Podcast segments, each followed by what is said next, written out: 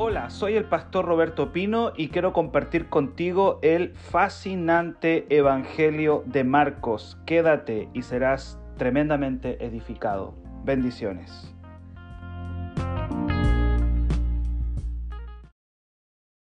¿Por qué? Porque estoy conociendo a Jesús de una manera hermosa, profunda. Estamos yendo pasaje por pasaje de la escritura. Yo les, les hice una invitación a usted. Yo le dije, te invito a conocer a Jesús. Te invito a conocer a Cristo. Y te invito a conocerlo a través del Evangelio de Marcos. Y ahí hemos estado. Ya perdí la cuenta de cuántos días hemos estado en el Evangelio de Marcos. Y ahí estamos. Yo creo que más de un mes ya. Más de un mes hemos estado en Marcos. Yo te dije, vamos a ver a Jesús. Bendigo a los 22 conectados esta mañana. Los bendigo. 22 altares del Señor ahí. Probablemente siempre digo que puede que hayan dos personas o más en un solo dispositivo. Bendiciones para todos. Bien amados. Marcos capítulo 8, yo le quiero pedir que si está aquí no se vaya a Instagram, no se vaya a WhatsApp, no se vaya a Facebook, eh, no se pegue ninguna vuelta. Yo, yo lo comparo como cuando estamos en la iglesia y el pastor dice, hermano, cuando estemos en la palabra, no vaya a salir a comprar afuera del culto, no se vaya eh, al baño a cada rato, es lo mismo. Si vamos a estar acá, amado, estamos acá conectados a la palabra Evite la tentación de ir a navegar por ahí a otro lado. Conectémonos con Dios porque el Señor nos quiere hablar. ¿Cuántos dicen amén? Marcos capítulo 8. Marcos capítulo 8. Yo tengo la desventaja hoy día que no te puedo ver. Cuando estaba en el culto y te predicaba ahí, te podía ver ahí en la banca, sentado en la silla o qué sé yo. Ahora no les puedo ver, ustedes me ven a mí, pero yo no les puedo ver a ustedes. Erika dice, pastor, yo he hecho este, este devocional parte de mi vida, dice, conocer a Jesús. Qué tremendo, Erika, qué tremendo, qué lindo, qué lindo lo que el Señor está haciendo en tu vida, Erika. Dios te bendiga mucho. Marcos 8. Marcos capítulo 8, del verso 22 al 26. El título dice, un ciego sanado en Bethsaida un ciego sanado en Bethsaida. Marcos 8, del 22 para adelante, dice la palabra del Señor, vino luego a Bethsaida. Vino luego a Bethsaida y le trajeron un ciego y le rogaron que le tocase. Vamos a ver un milagro ahora extraordinario, muy parecido al que vimos hace algunos días atrás de un sordo mudo. ¿Por qué muy parecido? Porque el Señor va a romper la expectativa de quienes están llevando al enfermo a Jesús. Le dicen, Señor, tócalo. Y el Señor dice, no, voy a hacer algo más.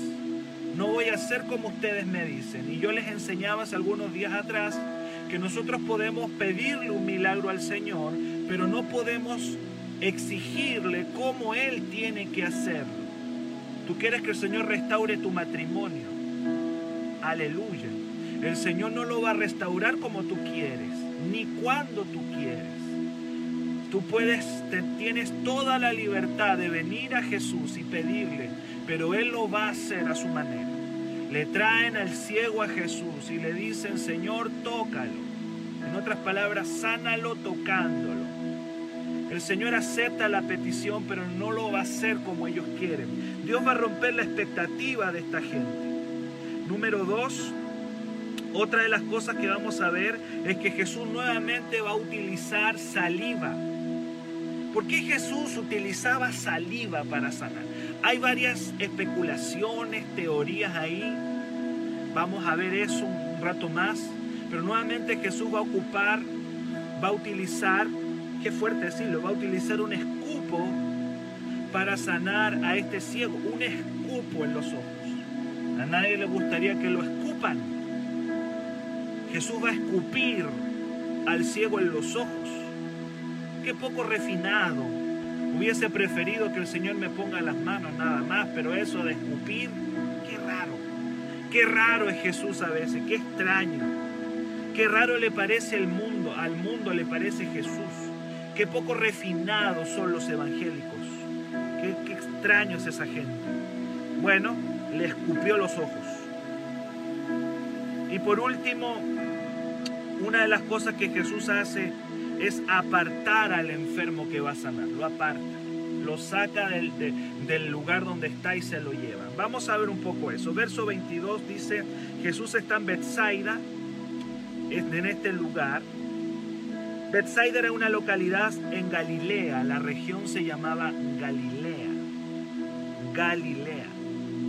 Y en el sector de Galilea Jesús hizo muchos milagros. El tema es que la gente no se arrepentía. Tú puedes ver muchos milagros, tú puedes ver lo sobrenatural en tu vida, tú puedes ver a Dios obrando en tu casa, dándote pan, calmando tormentas en tu vida, pero sin embargo no arrepentirte. Esta gente de Bethsaida ha visto mucho a Dios, lo ha visto sanar, lo ha visto calmar tormentas, saben que Jesús calma, calma tormentas, lo han visto resucitar eh, eh, muertos, lo han visto multiplicar la comida, pero sin embargo tienen su corazón muchos de ellos endurecido y no se arrepienten. No basta con ver milagros, hay que los milagros tienen que provocar en nosotros arrepentimiento, si no no sirven de nada. No sirven para nada los milagros, si no nos llevan al arrepentimiento, si no nos llevan a, a entregar nuestra vida completa a Dios, el milagro no sirvió de nada. No sirvió de nada. De hecho, en Mateo 11, 21 Jesús lanza palabras de juicio para Bethsaida, el mismo lugar donde él está haciendo milagros. Eso está en Mateo capítulo 11, verso 21. ¿Qué dice Mateo 11, 21? Mateo 11, 21 dice que no bastan los milagros, que el Señor espera que los milagros nos lleven al arrepentimiento. Mateo 11, verso 21. Ay de ti, Corazín, dice Jesús. Ay de ti, Bethsaida. Cuando el Señor dice ay, está diciendo juicio viene sobre ti, Bethsaida. ¿Y por qué? Porque dicen, si se hubieran hecho los milagros que han sido hechos, eh, dice, en Sidón o en Tiro, estas ciudades se hubiesen arrepentido. Pero tú, Bethsaida, que has visto tantos milagros, no te quieres arrepentir. Es tremendo. Entonces, ¿por qué digo esto? Porque el milagro que va a ocurrir va a ocurrir en un lugar llamado Bethsaida. Y Jesús le está diciendo, hice tantos milagros en Bethsaida. Pero este pueblo es duro. Y yo he visto gente recibiendo milagros, yo he visto gente con muletas soltarla lejos, en renuevo. Hemos orado por personas que llegaron en muleta y se fueron con la muleta prácticamente debajo del brazo. En la iglesia han quedado muletas ahí. Hemos visto milagros extraordinarios, Cristo destapando oídos, haciendo cosas tan extraordinarias. Pero muchas personas que recibieron milagros no se arrepintieron. Entonces Jesús tiene que dar una palabra de juicio a Bethsaida. Porque no basta con experimentar milagros. No basta con ver a Dios multiplicar la comida en tu casa o cuando estuviste afligido, decirle, Señor, sáname y te sanó. El tema es si ese milagro te llevó al arrepentimiento o no. Qué tremendo. Y dice la palabra, y le trajeron un ciego y le rogaron que lo tocase. Le trajeron un ciego, evangelismo total. Traer a una persona a Jesús se llama evangelismo. Le trajeron un ciego, ya lo habíamos visto. Hay gente que no va a venir sola al Señor. Y si abro el templo no van a llegar solos. A veces pensamos que la gente va a venir sola. Dicen, no, es que el Señor añade a la iglesia a los que tienen que ser salvos. El Señor añade a una iglesia que está evangelizando. Cuando Cristo, cuando la palabra en el libro de los Hechos dice, el Señor añadía a la iglesia los que tenían que salvarse, lo está diciendo de una iglesia que está evangelizando. Tú no puedes esperar que solamente por arte de magia la gente venga a Jesús, o si no, no nos hubiese hecho el encargo de predicar el Evangelio. Traer a Jesús es una parte del proceso, se llama evangelismo. Y lo segundo que hacen es que ruegan por Él, eso se llama intercesión. Cuando te colocas en el lugar de otra persona y oras por el otro. el evangelismo y la intercesión van de la mano. Le traen a Jesús un ciego y ruegan por él. Eso se sigue repitiendo y tiene que seguirse repitiendo en la iglesia de Cristo. Traer a alguien a Jesús y rogar por él. Intercesión, evangelismo. Evangelismo e intercesión es una bomba espiritual para toda iglesia. Una iglesia que está trayendo a la gente a Jesús y que está orando por ellos va a crecer. Pastor, mi iglesia no crece. ¿Sabe por qué tu iglesia no crece? Porque no está evangelizando y no está intercediendo. Así de simple. Es que somos tan poquitos, pasamos años y somos 20, somos 30 nada más. Somos una iglesia chiquitita. Son una iglesia chica porque están esperando que por arte de magia la gente llegue al templo. A la gente hay que traerla y a la gente hay que rogar por ella. Y cuando está el evangelismo y la intercesión junta, una bomba, eso es una bomba. No hay iglesia chica si está evangelizando y intercediendo. No puede haber. Y a veces nos ponemos flojos en una de las dos cosas. O nos ponemos flojos en el evangelismo o nos ponemos flojos en la intercesión. Y eso hace que la iglesia no crezca, no avance, no vaya para adelante. Que Dios nos ayude. Pero aquí hay evangelismo e intercesión. Le traen a Jesús el ciego y están rogando por él. Señor no lo fue a tocar. El Señor no fue a tocar al ciego solo. No fue que Jesús no, no fue que el Señor fue al ciego. No fue que el Señor fue al ciego. El, le trajeron. Hay una pega. Hay un trabajo. Traerlo a Jesús y rogar por él. En una frase tan chica hay una tremenda verdad. Es así Marcos.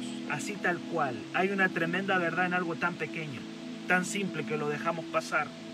Y luego el verso 23, el verso 23 dice, dice, entonces tomándolo, tomando la mano del ciego, wow, Jesús tomando la mano del ciego, lo sacó fuera de la aldea. Qué tremendo, hermano y escupiendo en sus ojos le puso las manos encima y le preguntó si veía algo.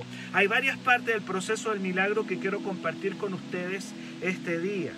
Mire el proceso maravilloso. Le apartó de la ciudad, lo lleva a lo íntimo. Yo hemos enseñado, tal cual como Cristo lo hizo con el sordomudo, que hay milagros que van a ocurrir en el secreto, en lo íntimo. Probablemente el Señor quería desconectar al ciego de la incredulidad de Bethsaida. Lo quiere sacar porque Bethsaida es una zona incrédula.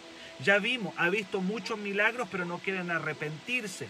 Por lo tanto, Jesús lo toma de la mano este hombre y lo saca, lo aparta, lo saca del lugar. Qué tremendo dice la palabra, probablemente como decía, lo desconecta de la incredulidad de las personas o de las influencias malas. Hay milagros que se van a producir a solas, ya lo vimos, a solas con el Señor.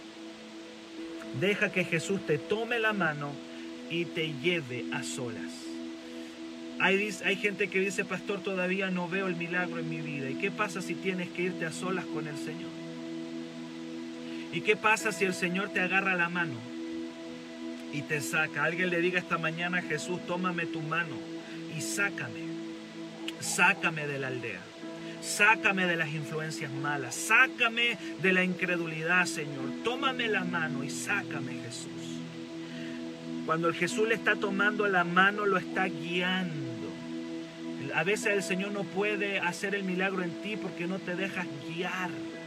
Cuando Jesús le toma la mano al ciego, lo está guiando.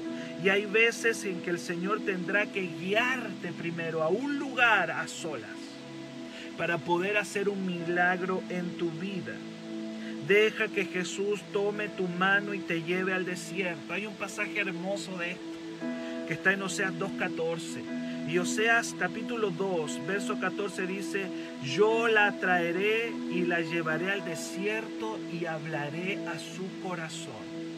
Yo me imagino a Jesús tomándole la mano al ciego y lo más seguro es que no fueron en silencio. Puede que el Señor le haya dicho algunas palabras al ciego que no sabemos. No lo dice Marcos, no, el Evangelio de Marcos no lo registra, pero no creo que hayan hecho un trayecto tan largo sin hablar nada. Veo a Jesús tomándole la mano, diciéndole, te voy a sanar, voy a hacer un milagro en tu vida. Yo estoy contigo, yo te amo. Yo me veo a Jesús tomándole la mano a ese hombre ciego, guiándolo primero. Es que yo quiero el puro milagro. No, cálmate. A veces Dios tiene que apartarte, tiene que, tiene que guiarte. Déjate guiar. Tomándole la mano. Qué lindo esa frase. Tomándole la mano. No puedo dejar pasar eso. Tomando la mano del ciego, lo sacó afuera de la aldea. ¿Y qué pasa si el Señor tiene que sacarte de la aldea? Tiene que sacarte de personas tóxicas. ¿Qué pasa si el Señor tiene que sacarte de personas que no suman a tu vida, que no te hacen bien? A veces Jesús te va a sacar de tu aldea y te va a llevar a solas y te va a tomar la mano y te va a guiar, te va a conducir. Deja que el Señor te guíe, que yo quiero el puro milagro, pastor. No, no va a venir el milagro si no te dejas guiar y si no dejas que te saque de la aldea. La llevó al desierto, fuera de la ciudad, incrédula como Bethsaida. Lo está sacando de ahí, lo está llevando el Señor. Y luego dice, que luego de tomarle la mano y sacarlo al desierto, escupiendo en sus ojos, le puso las manos encima, escupiendo en sus ojos. Nuevamente aparece el escupo de Jesús, la saliva, método poco refinado, pero muy eficaz. Hay, yo les decía que se habla mucho del escupo de la saliva del Señor.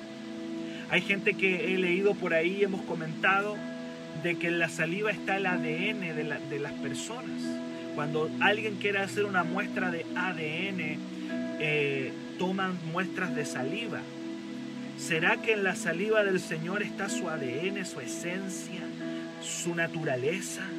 Y la naturaleza de Jesús eh, comienza, la escupe en, en donde está el problema, la esencia, la naturaleza del Señor, su ADN santo, su ADN poderoso.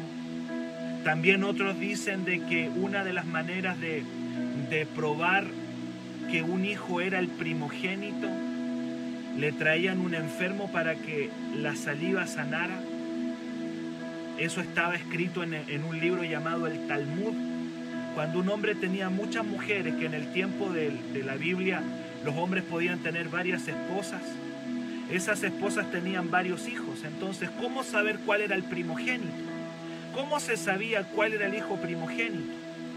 Entonces había por ahí una tradición que decía que la saliva del hijo que sanara enfermos, ese era el primogénito. Hay distintas teorías con respecto al escupo o a la saliva del Señor. Pero me quedo con, con la más quizás simple, la más razonable, es que simplemente Jesús quería que este hombre lo sintiera y entendiera que lo estaba sanando. Como es un hombre que tiene una discapacidad visual, Jesús quería que él entendiera que estaba interviniendo en la zona de su dolor. Aleluya, Jesús quiere que él sepa que se está metiendo en la zona de su herida, en la zona de su dolor. Como es ciego, quería que sintiera, sintiera que lo está sanando y entendiera que está llegando a la zona de su vergüenza, a la zona de su dolor. Y que el Señor está aplicando de su saliva y metiéndola en el lugar donde él tenía el problema. En el fondo, Jesús está diciendo, quiero que entiendas que me estoy metiendo en tu zona de dolor. Quiero que entiendas que me estoy metiendo en la zona de tu vergüenza, de tu herida. Ahí estoy entrando y le escupe los ojos. Qué tremendo, hermano. Los milagros no tienen que ser todos iguales. Es que el Señor lo hizo con el hermano de esta manera. No, Dios no lo va a hacer igual. Contigo no lo tiene por qué hacer igual. Dios tiene métodos extraños muchas veces, pero quiero que creas en esta mañana que Dios está haciendo algo en la zona de tu dolor, que Dios está haciendo algo en tu vida, que el Señor no te ha dejado, que así como está escupiendo los ojos del ciego, El Señor está aplicando su presencia en tu vida. El Señor está llegando a la zona. Dios está interviniendo en la zona de tu vergüenza, de tu dolor, de tu enfermedad. Ahí Dios se está metiendo. Los milagros no se fabrican en serie como los autos o como los productos de las fábricas. ¿Por qué no pueden ser en serie? Porque todas las personas son diferentes. A algunos el Señor le pone la mano y los sana, a otros los escupe, a otro hace saliva por ahí con barro, a otro los saca de la aldea, a otro lo sana solo con una palabra. Los milagros son diferentes porque todas las personas son distintas. Los métodos de Jesús no son iguales. No esperes que te sane o te ministre igual que otra persona. A veces Jesús toma tiempo y sus métodos no van a ser como tú quieras. Escupió los ojos de una persona. Yo me pregunto qué pasaría si un pastor escupiera los ojos de alguien. ¿Qué pensarían las personas alrededor? ¿Qué diría la gente si nos viera escupiendo ojos? Qué raro, qué extraño. Pero el Señor no hace las cosas de la misma manera. A veces sus métodos nos van a chocar. Como por ejemplo, el otro día hablaba cuando vemos una liberación. Qué bello, una liberación no tiene nada de bello ver una persona revolcándose en el, piso, escupiendo, eh, vomitando eh, en el suelo. Pero yo he visto gente escupiendo, revolcándose en el piso, que luego que se levantan de esa escena, se levantan libres, se levantan sanos. Yo he visto gente que en algún momento de liberación se ha orinado. Sí, así como tú me escuchas, se han orinado. Tú dices, ¿qué, qué tremendo eso, cómo Dios hace eso así. Pero luego de eso esa persona se levanta libre, se levanta sana. Y a veces nosotros queremos conservar el orden dentro de la iglesia. No queremos que las cosas en el culto se nos desordenen. Qué fuerte es eso. ¿Y qué van a decir las personas que, que, no son evangélicas con eso? No sé, lo que digan lo que quieran. Que digan lo que quieran y que opinen lo que ellos quieran. El tema es que sus métodos son perfectos sus métodos son eficaces. Eh, no podemos esperar que el Señor actúe como nosotros queremos que actúe. A veces Dios lo va a hacer de una manera, con otro lo va a hacer de otra. Es la forma de Dios. El tema es que el Señor está obrando, está obrando, escupiendo los ojos de un ciego. Nosotros siempre hemos visto el escupo como un desprecio, como algo sucio, algo cochino. ¿Cómo le va a escupir a una persona? Es la saliva del Señor que está obrando, que está tocando. ¿Y qué pasa si un día el Señor quiere escupirte? ¿Qué pasa si un día Jesús dice, muy bien, te voy a sanar, pero te voy a escupir? Hoy, Señor, yo quería que me pusieras la mano. Somos como Naamán. No sé si usted alguna vez escuchó de Naamán. Naamán quería ser sano de la lepra. Y fue donde el profeta Eliseo. Y le dijo, Eliseo, sáname. Y Eliseo va y le dice, bien, Eliseo ni siquiera salió de la casa.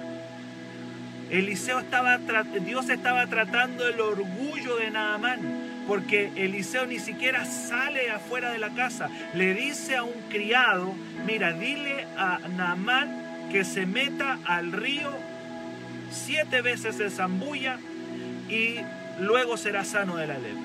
Y Naamán, que era orgulloso, soberbio, lo ve como un desaire ¿Cómo es que vengo a... Yo soy el general de Siria. ¿Cómo es que este tipo me va... Ni siquiera salió de la casa, me manda una orden con un criado. Dios estaba tratando el orgullo de nada más. ¿Qué Dios está haciendo en este ciego? No lo sé. Pero Dios lo está tratando. Seguramente quería que sintiera la saliva y que Jesús iba a hacer algo muy parecido al, sordo mudo que el Señor le metió los dedos en el oído. Algo Dios le estaba mostrando a un hombre con discapacidad. Dios está diciéndole, estoy contigo y me estoy metiendo en la zona de tu dolor. Quiero que entiendas que me estoy metiendo. Quiero que me sientas mi presencia. Quiero que sientas mi presencia obrando. Quiero que sientas mi presencia tocándote. Aleluya. Qué tremendo. Y dice la palabra, dice la palabra que en el verso 23 dice, le puso las manos encima y le preguntó si veía algo. Él mirando dijo, veo los hombres, dice el verso 24, como árboles, pero los veo que andan. Qué tremendo. Jesús tenía el poder para sanarlo de una sola vez. Alguien dice, ¿por qué el Señor le... ¿Qué pasó acá? ¿Por qué el Señor lo sanó en parte? ¿Acaso al Señor le faltó poder?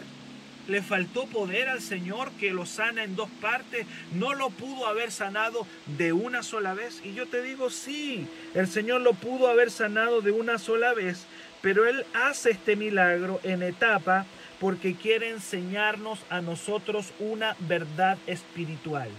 ¿Qué verdad nos quiere enseñar el Señor? Que nadie puede llegar a conocer toda la verdad de golpe. Nadie tiene toda la revelación de Jesús así de golpe. Tener la revelación de Cristo es un proceso. Y estos discípulos que están con el Señor han sido duros, han sido han tenido su corazón muy cerrado. Lo que el Señor les está enseñando a sus discípulos es que conocemos a Jesús a través de un proceso que nadie conoce, nadie puede ver el reino de una sola vez, que a veces el Señor tarda con nosotros un buen tiempo para que podamos ver con toda su majestad al Señor. Eh, ¿Cuánto nos ha costado, queridos? Estoy hablando, quiero abrir mi corazón. No sé cuánto tiempo tienes en el Evangelio. 15 años, 20 años, 5 años, 8 años. Yo no sé cuánto tiempo tú llevas en Cristo. Pero dime si no es verdad que no conocemos a Jesús de golpe que no tenemos la revelación de Cristo así, sino que es un proceso que nos va tomando tiempo. Probablemente tú estás viendo a Jesús borroso todavía. Hay algunos que ya como que están percibiendo mejor. Pero una cosa sabemos, que no somos ciegos como lo éramos antes. Que antes estábamos completamente en oscuridad. Tú y yo estábamos completamente en tinieblas. Pero ahora como que ya estamos viendo mejor. Jesús sana a este hombre en un proceso porque les quiere enseñar una verdad a sus discípulos. Y es que no tenemos toda la verdad de un solo golpe, sino que vamos conociendo a Jesús a través de un proceso. Mira, yo llevo más de 20 años en el Evangelio y sigo, sigo teniendo eh, muchas veces borroso a Jesús sigo teniéndolo borroso. Y hay veces que el Señor viene a mí con una mayor claridad. Y hay veces que lo, lo voy viendo cada vez más claro, cada vez más claro. ¿Cuántos me dicen amén en esta mañana? Los discípulos estaban bloqueados en su entendimiento espiritual.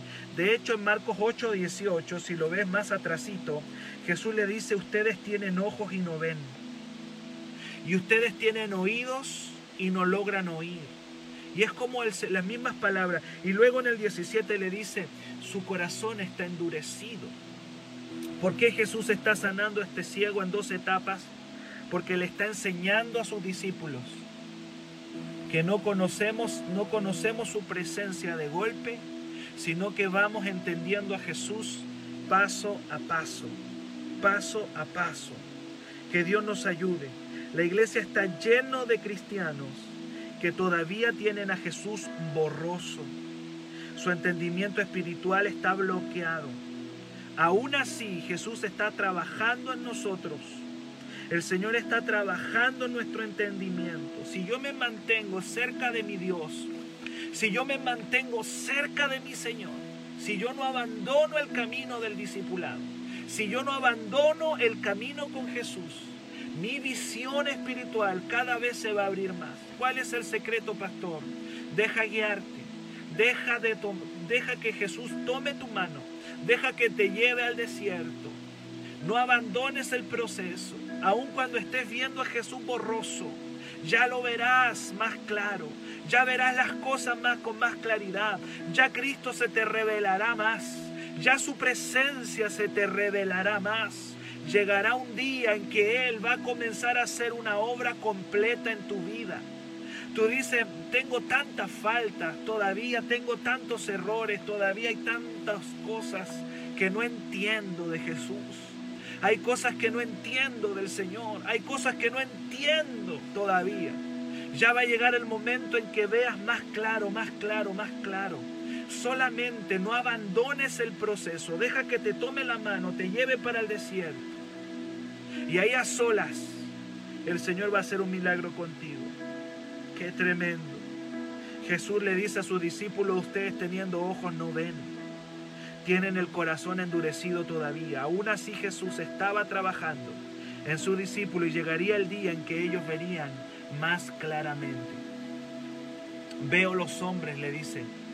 Dice, dice el ciego, después que Jesús le escupió la primera vez. Veo los hombres como árboles pero los veo que andan. Probablemente tú estás viendo muchas cosas borrosas. Los que usamos lentes sabemos lo que significa andar sin ellos. Vemos borroso porque tenemos un problema visual, la miopía. Miopía se llama. Y vemos borroso todas las cosas y hoy día tú y yo hay muchas cosas de Jesús que estamos viendo borrosas. Que Dios nos ayude a que su revelación que el Señor abra los ojos de nuestro entendimiento. Por eso Pablo decía, yo oro, decía Pablo, siento la presencia del Señor en esta mañana, amados. Siento la presencia de Jesús en esta mañana. Pablo decía, yo me arrodillo, decía Pablo. Yo me arrodillo, yo oro, decía el apóstol Pablo, para que sean abiertos, alumbrados los ojos de su entendimiento. Efesios 1.18. Efesios 1.18 Pablo dice, alumbrando los ojos de vuestro entendimiento, me arrodillo, oro por ustedes, Pablo oraba por la iglesia, para que sean alumbrados los ojos del entendimiento, para que sepan cuál es su esperanza, para que conozcan cuáles son sus riquezas y cuál es su herencia y cuál es el poder de Dios. Hay veces que estamos siguiendo al Señor, pero todavía no conocemos nuestra herencia, no conocemos nuestra esperanza, no conocemos plenamente el poder de Cristo, porque estamos viendo con los ojos borrosos, estamos viendo los hombres como árboles. Y así estaban los discípulos, míralos. Habían visto a Jesús calmar la tormenta, habían visto a Jesús resucitar una chica de 12 años, habían visto a Jesús calmar una hemorragia, en una mujer. Habían visto a Jesús multiplicar los panes y los peces. Habían visto a Jesús caminando arriba del agua. Pero todavía tienen ojos y no ven. Todavía están viendo borroso. El Señor está haciendo este milagro. El Señor está haciendo este milagro para decirle a sus discípulos, ya me van a ver claramente. Ustedes me ven borroso todavía. Ustedes todavía no me ven, han visto mis milagros, han visto, han visto cosas que yo he hecho pero todavía no me conocen plenamente. ¿Cuántos de los que están en este devocional todavía no conocen plenamente a Jesús?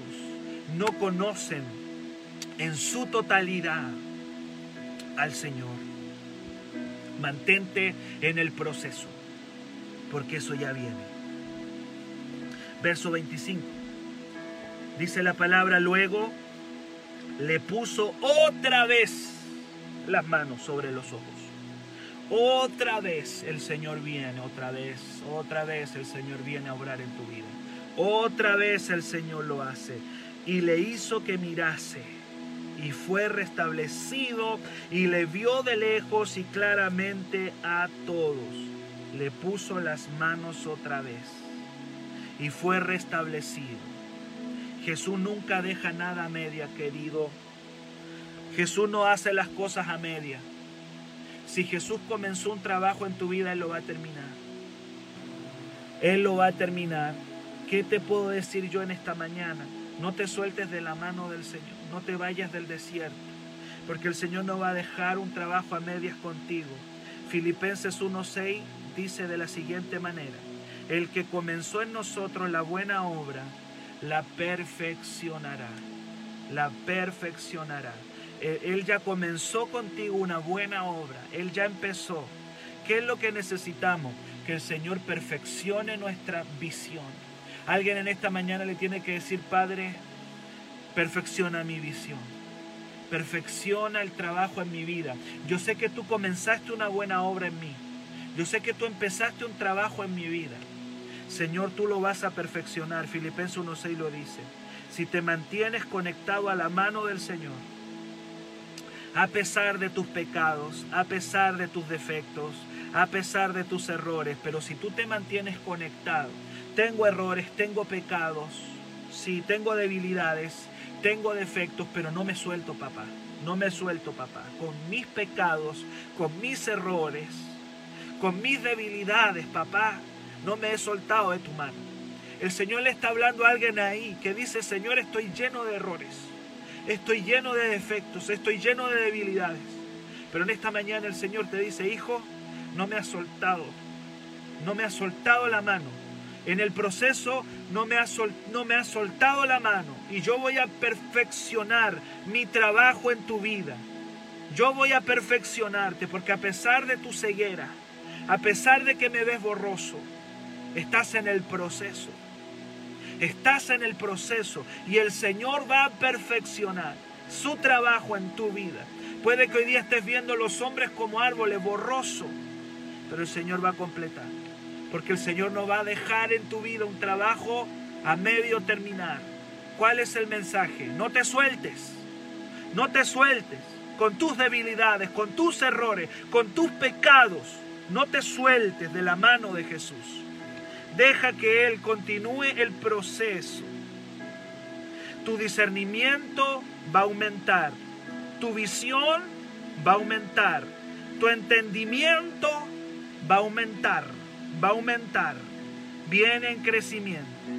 El Señor va a quitar velos que hay en tus ojos si te mantienes unido a su presencia. Segunda de Corintios 3:18 dice que somos transformados cuando miramos a Cristo a cara descubierta.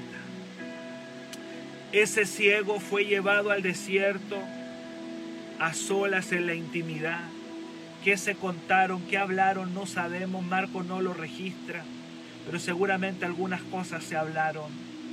Y en esa intimidad fue tocado, fue transformado, fue transformado el Señor. Segunda de Corintios 3, 18, ya voy terminando queridos en esta mañana, gracias por estar en el devocional de esta mañana. Segunda de Corintios 3, verso 18 dice, mirando a cara descubierta, como en un espejo la gloria del Señor, somos transformados de gloria en gloria en la misma imagen como por el Espíritu del Señor. El que te transforma, querido, es el Espíritu Santo, es el Espíritu de Dios el que en esta mañana dice, yo te transformo, yo te cambio, yo te hago nuevo. Mírame a cara descubierta, dice el Señor, con tus defectos, con tus pecados, con tus debilidades. Mira al Señor a cara descubierta y la visión tuya va a aumentar, porque el que comenzó la buena obra en ti, la perfeccionará. Si te mantienes unido a Cristo, eres transformado. Llegará el momento en que Pedro, uno de los, uno de los discípulos, verá a Cristo con claridad. En Marcos 8, 24, 29 lo vamos a ver que, que Pedro le dice, tú eres el Cristo. Va a llegar un momento en que Él va a tener una revelación total. Mientras tanto ellos todavía no le ven, todavía no logran distinguir quién es Jesús. Y así estamos nosotros muchas veces. No logramos distinguir a quién estamos siguiendo, amado. No logramos distinguir quién es realmente el Señor. Pensamos que sabemos, pero en realidad todavía no tenemos esa revelación total y completa. Que el Señor nos ayude. Que el Señor nos ayude en esta mañana Termino con el último versículo. Y lo envió a su casa, porque dice la palabra, que fue restablecida su visión, vio de lejos y claramente a todos. Pudo ver a Jesús, pudo ver claramente a Cristo, pudo ver las cosas. Hay veces que no entiendes las cosas, hay veces que no entiendes nada, hay veces que todavía estás borroso en tu mirada, hay veces que todavía no logras entender muchas cosas, pero va a llegar un momento en que vas a ver todo con claridad si te mantienes unido a Jesús, el Señor va a abrir todo tu entendimiento. Y finalmente el Señor les dice, les deja una, les deja una, una orden. Siempre el Señor que hace un milagro deja una orden. Y le dice, y les dice,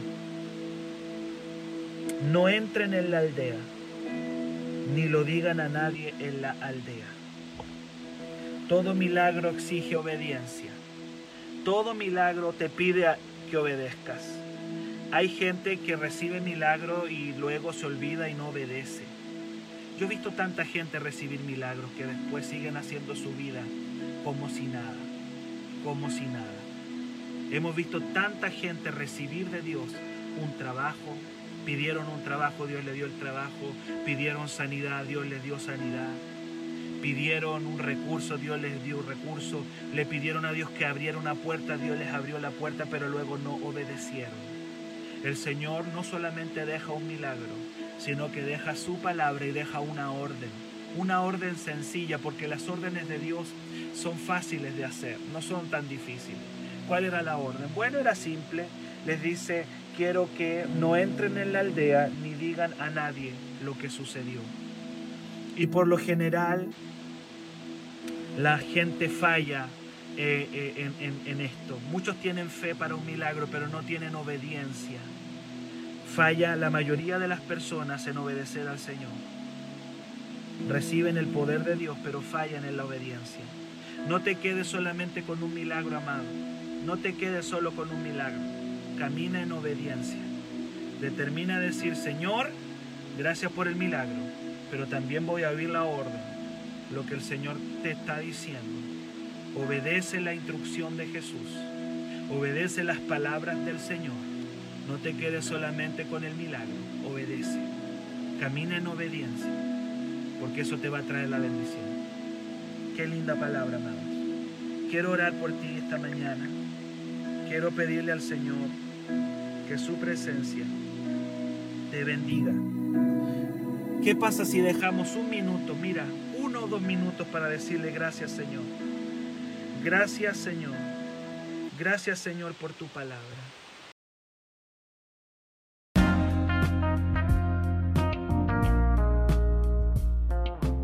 Si este mensaje fue de bendición para tu vida, escríbenos al WhatsApp más 569 7331 9817 será una bendición tremenda saber de qué lugar del mundo nos estás escuchando. Dios te bendiga.